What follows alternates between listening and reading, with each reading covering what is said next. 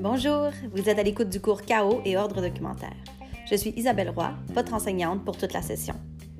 Si vous écoutez ce balado, c'est que vous êtes inscrit aux techniques de la documentation, gestion de l'information au Cégep Lionel Gros.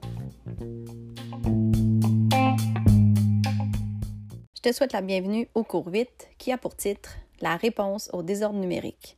Avoir une connaissance approfondie de la typologie documentaire pour mieux saisir le sens des documents.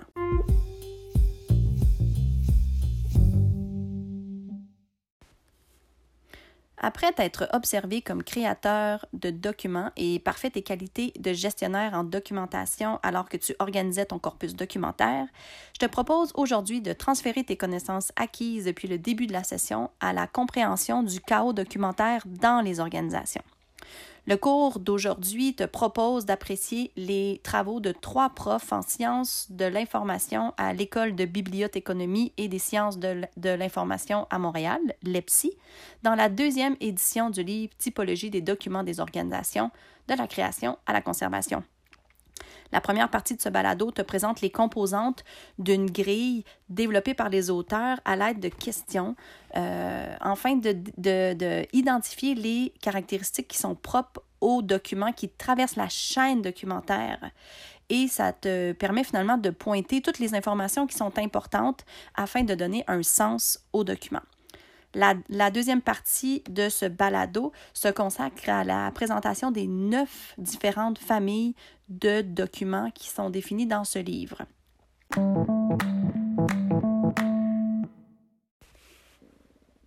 Il est clair pour toi maintenant que plusieurs raisons motivent la création ou la réception de documents. Tu as sûrement en tête des figures de cas qui sont propres à ton corpus documentaire. Mais est-ce que tu saurais faire la liste des raisons qui engendrent la masse documentaire dans les organisations?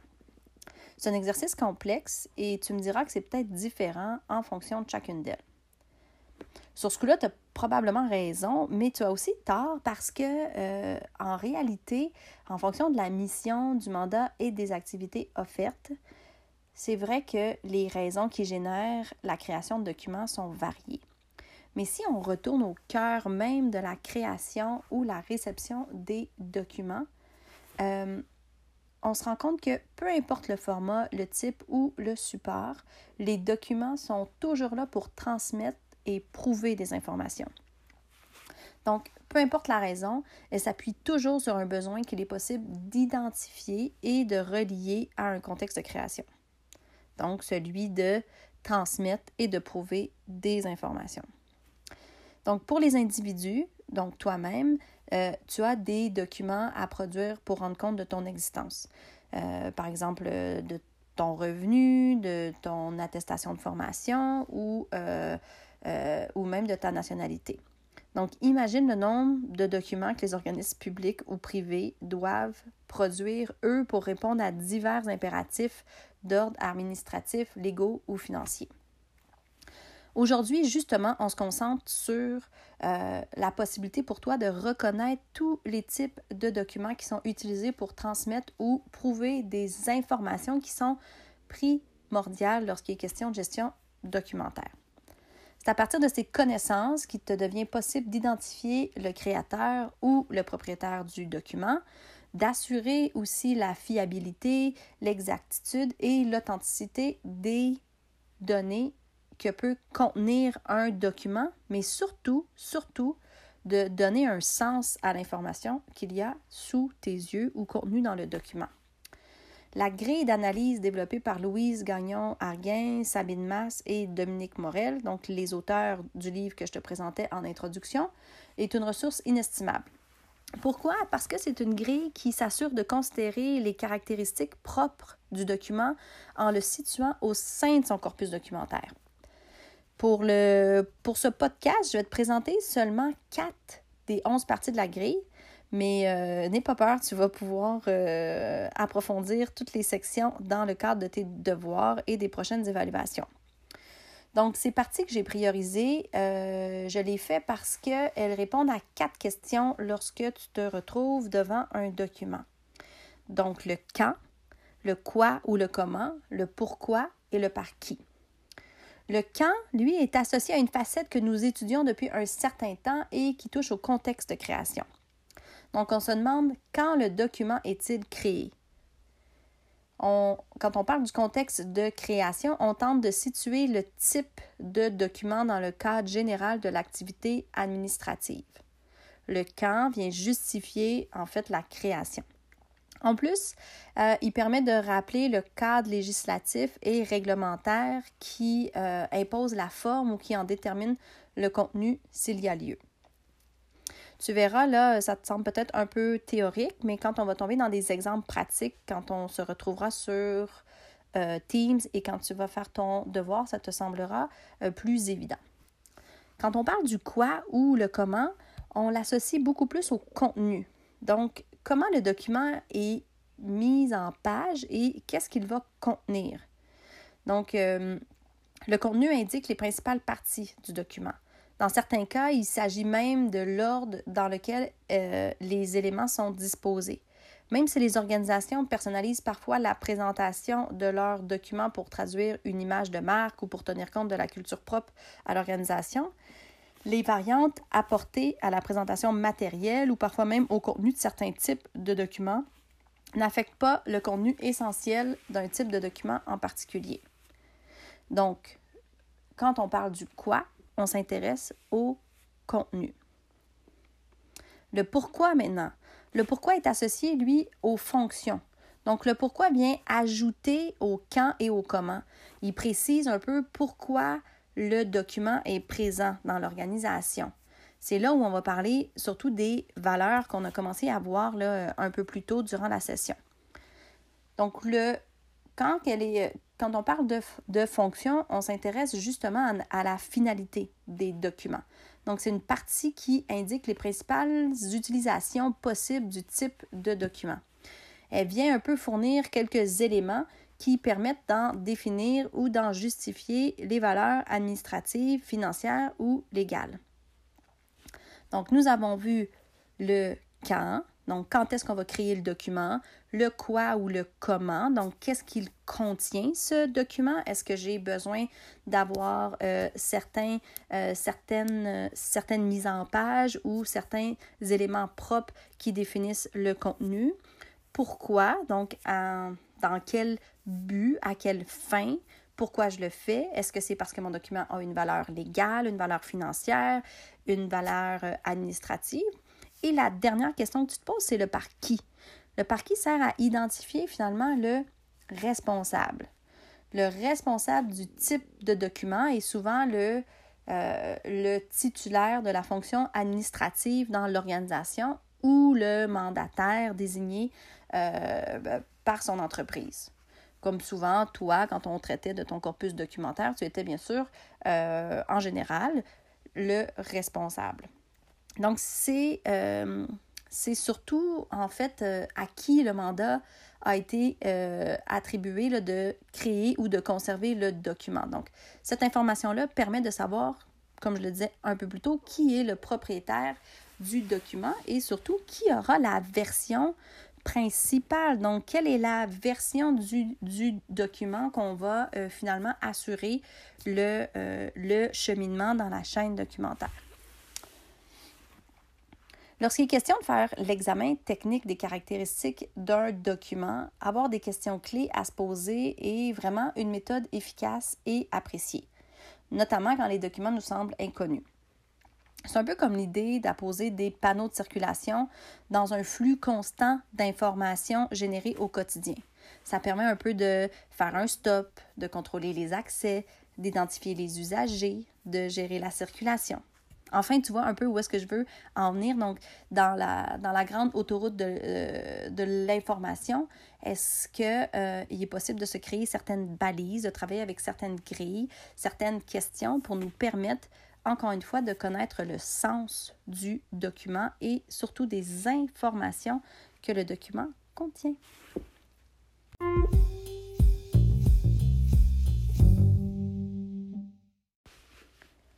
Enfin, de mieux comprendre le sens des documents, nous avons vu dans la partie 1 les questions à se poser pour reconnaître l'activité, pour euh, définir le contexte de création, identifier le responsable ou encore euh, connaître les fonctions du document.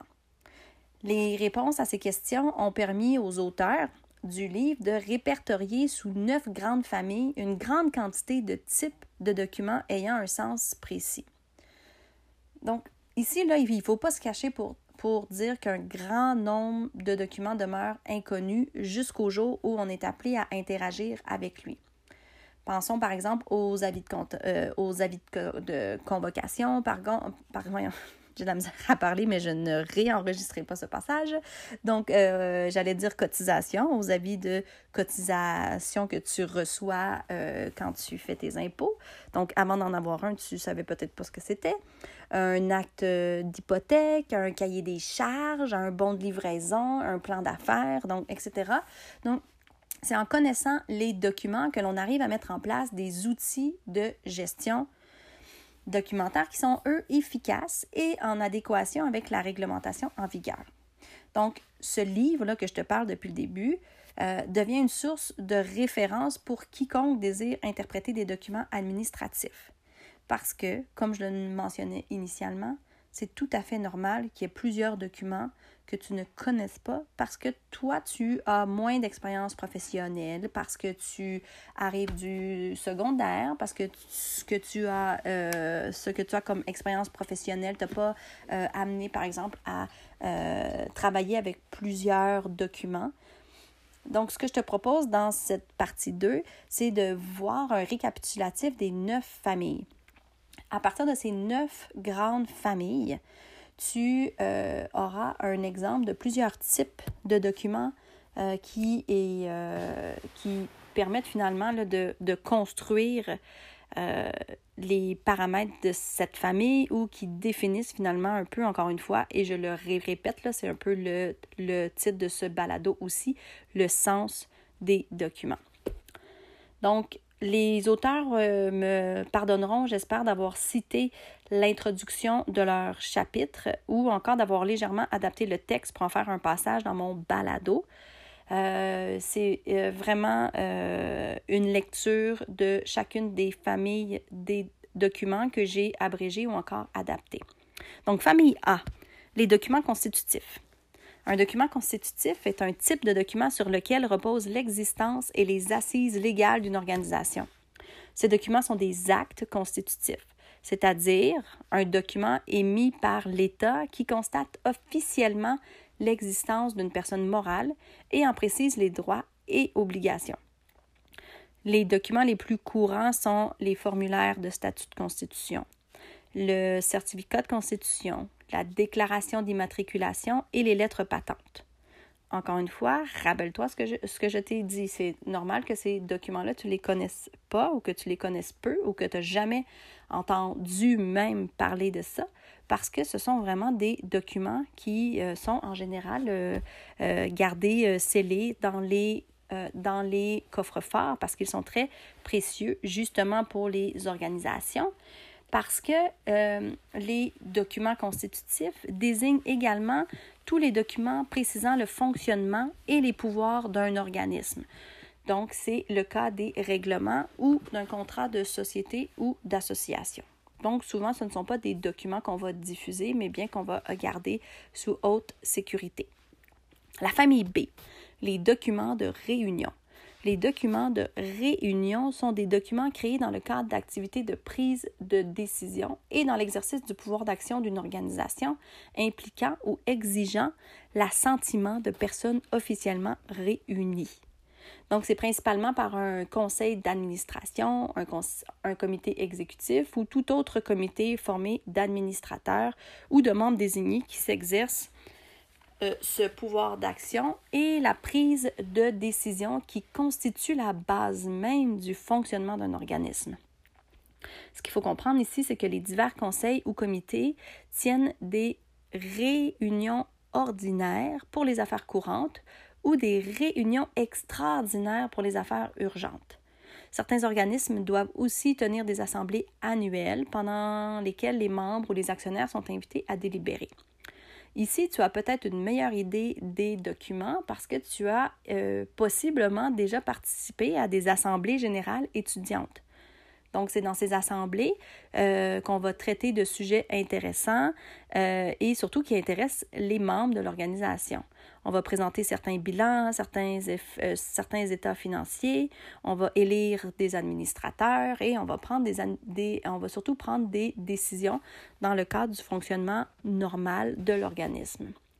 Donc, toute rencontre ou assemblée, peu importe le statut du comité qui la tient ou l'importance des, des, euh, des sujets qui sont débattus, se prépare et se déroule selon certaines procédures.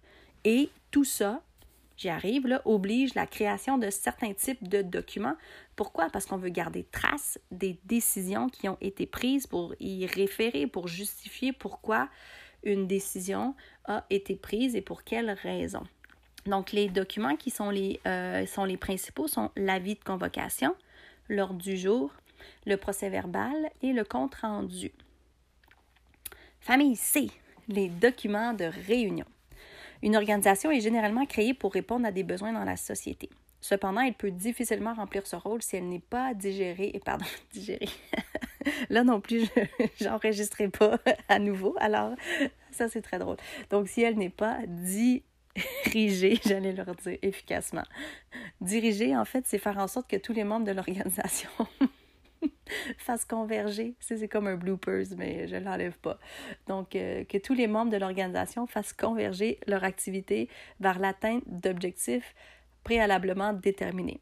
Donc, cette responsabilité-là revient généralement à la haute direction de l'organisation, c'est-à-dire que les propriétaires ou leurs représentants, les présidents et directeurs généraux, le CA, donc qu'on appelle aussi le conseil d'administration, et le conseil de direction. Donc, ces personnes doivent, entre autres, planifier, organiser efficacement toutes les ressources en place. Donc, on parle des ressources financières, humaines, juridiques, informationnelles de leur organisation. Euh, la planification correspond au processus d'élaboration des objectifs ainsi que des différents moyens à mettre en œuvre pour les atteindre. Euh, les principaux euh, documents sont bien sûr le plan d'affaires, le plan stratégique, les politiques, l'organigramme. Donc, ces documents permettent aux membres de l'organisation d'orienter leur action vers un but commun. Et ben, pour faire ça, on doit en informer le personnel avec qui on travaille. Donc, c'est en ayant des, euh, des documents que euh, l'organisation est capable aussi de justifier et d'acquérir les ressources nécessaires pour euh, atteindre ses buts.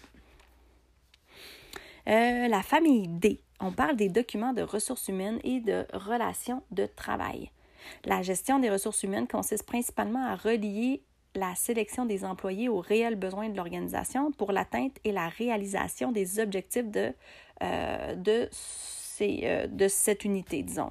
Donc, elle joue un rôle important en soutien à la planification stratégique de l'organisation. Vous vous rappelez plutôt, je vous ai parlé de justifier et euh, de planifier les ressources nécessaires. Donc, les ressources humaines travaillent en partenariat, bien sûr, avec la direction pour euh, atteindre, euh, pour en fait soutenir la, la planification stratégique de l'organisation. Donc, cette fonction couvre deux champs d'application, donc la gestion du personnel et la gestion des relations de travail. La gestion du personnel regroupe des activités de planification, de recrutement, de sélection, de formation et, et euh, de l'évaluation du personnel. La gestion des relations de travail, elle, concerne plutôt euh, le bien-être des employés ainsi que les rapports individuels ou collectifs qui les lient à leur employeur. Donc, les principaux documents des ressources humaines qui concernent la gestion du personnel sont les plans des effectifs, la grille d'évaluation des emplois, la description de poste, euh, l'offre, l'offre, euh, l'offre, l'offre elle-même d'emploi, la demande, le guide d'accueil, la grille pour évaluer le, euh, rendement, le plan de formation, etc. Les documents de ressources humaines comprennent également les documents nécessaires à la gestion des obligations et des droits dans les relations qui unissent les, employés euh, et les employeurs. Ça commence à être Je suis consciente que cette section est peut-être un peu longue et euh, redondante pour vous là, parce que vous sentez que je suis en train de lire.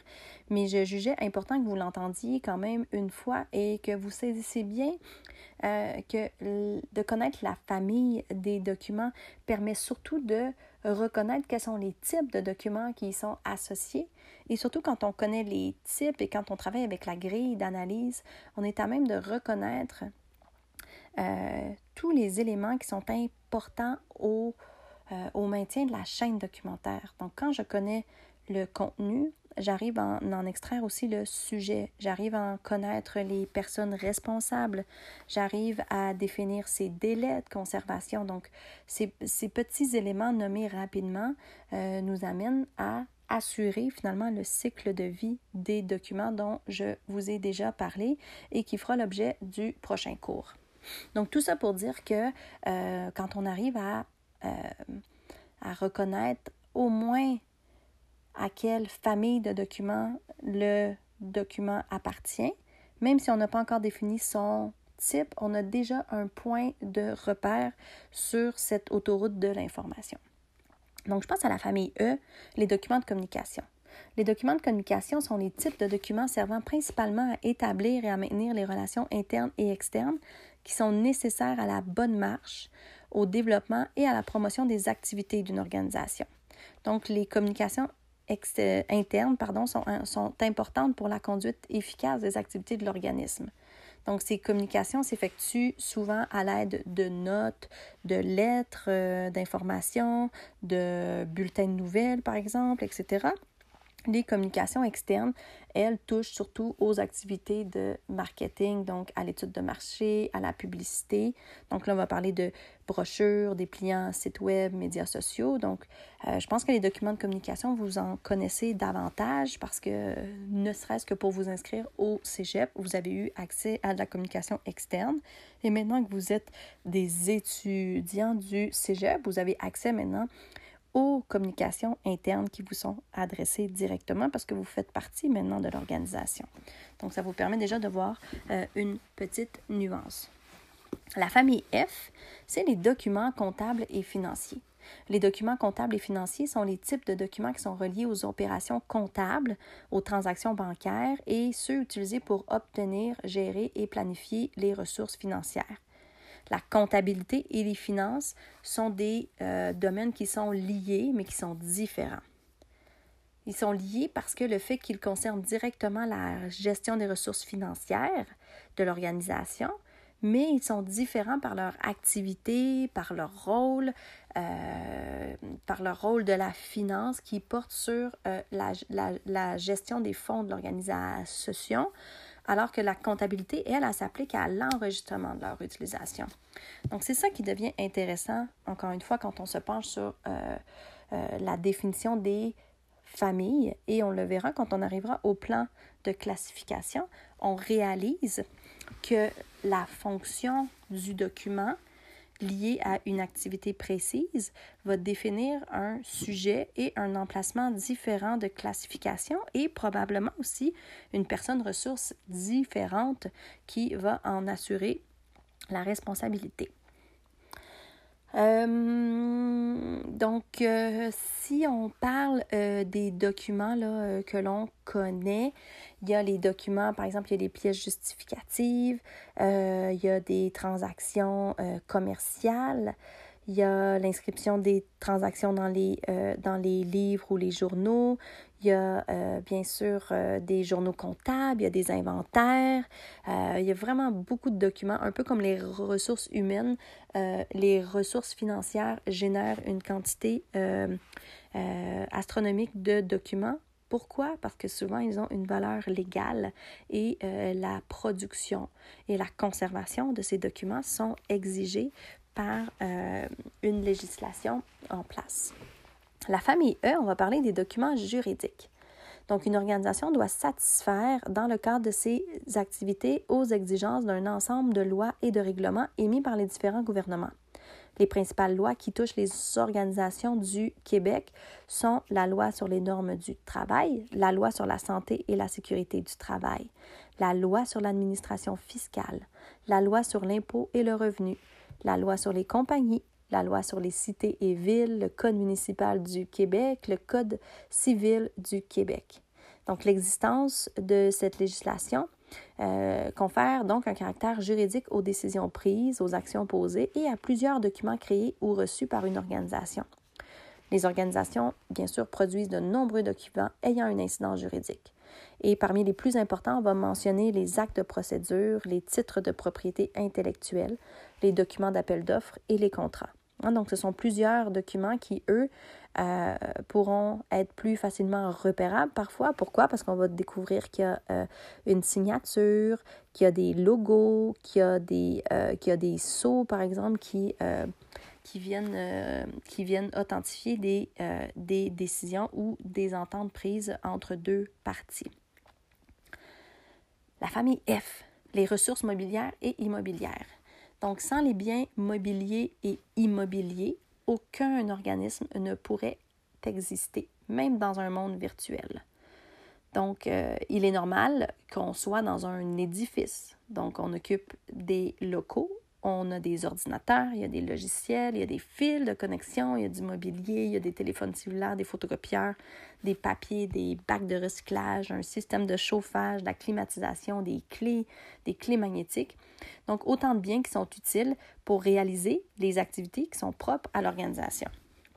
Donc, le fait, en fait, de devoir posséder ces ressources entraîne qu'il faut les gérer. On parle donc de gestion des ressources mobilières et immobilières. Euh, on va aussi dire parfois gestion des ressources matérielles.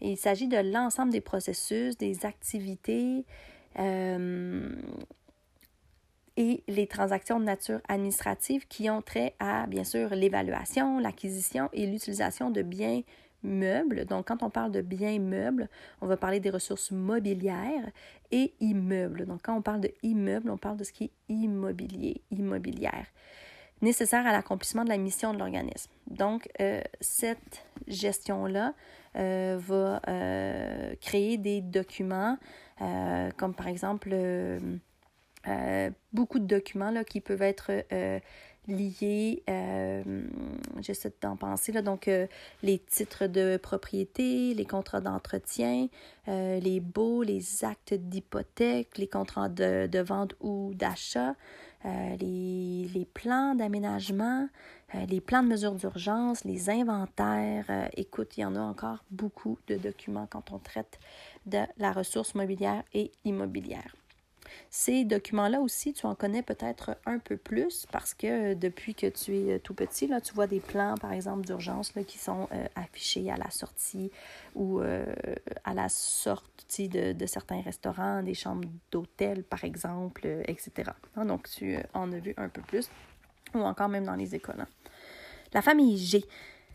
C'est en fait la dernière famille, j'arrive au bout de tout ça. Ce sont les documents de gestion des ressources informationnelles. Les ressources informationnelles, ça désigne en fait un ensemble de ressources qui peuvent être répertoriées dans l'actif informationnel de l'organisation. Elles sont utilisées par une entreprise ou une organisation dans le cadre de ses activités de traitement et de l'information pour mener à bien sa mission, donc pour la prise de décision ou encore pour la résolution de problèmes.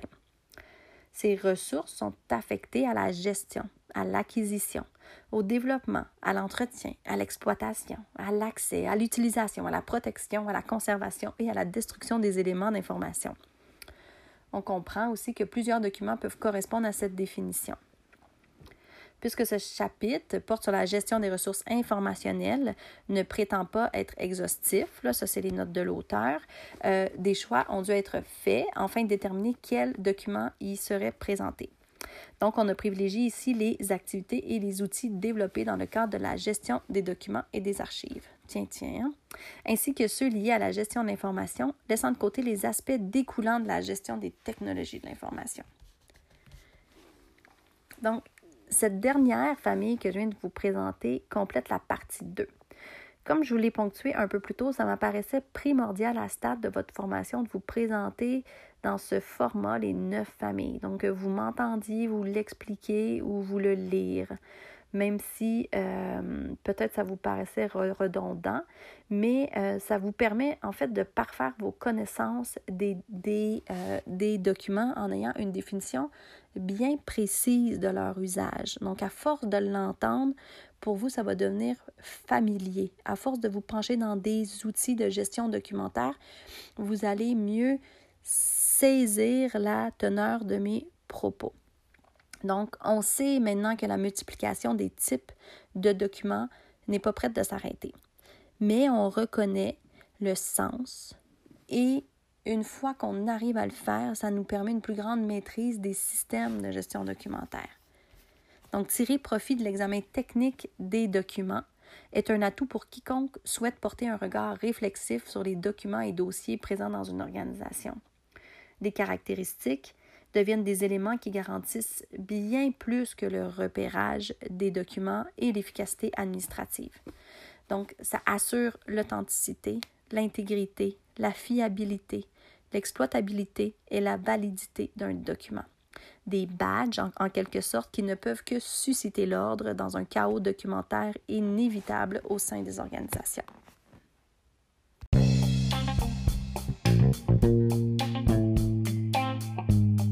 Archiver est d'abord une affaire de responsabilité.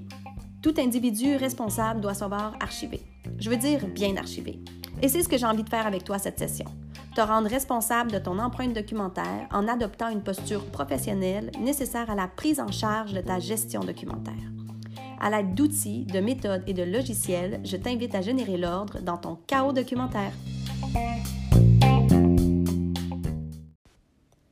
On se retrouve sur Teams très bientôt.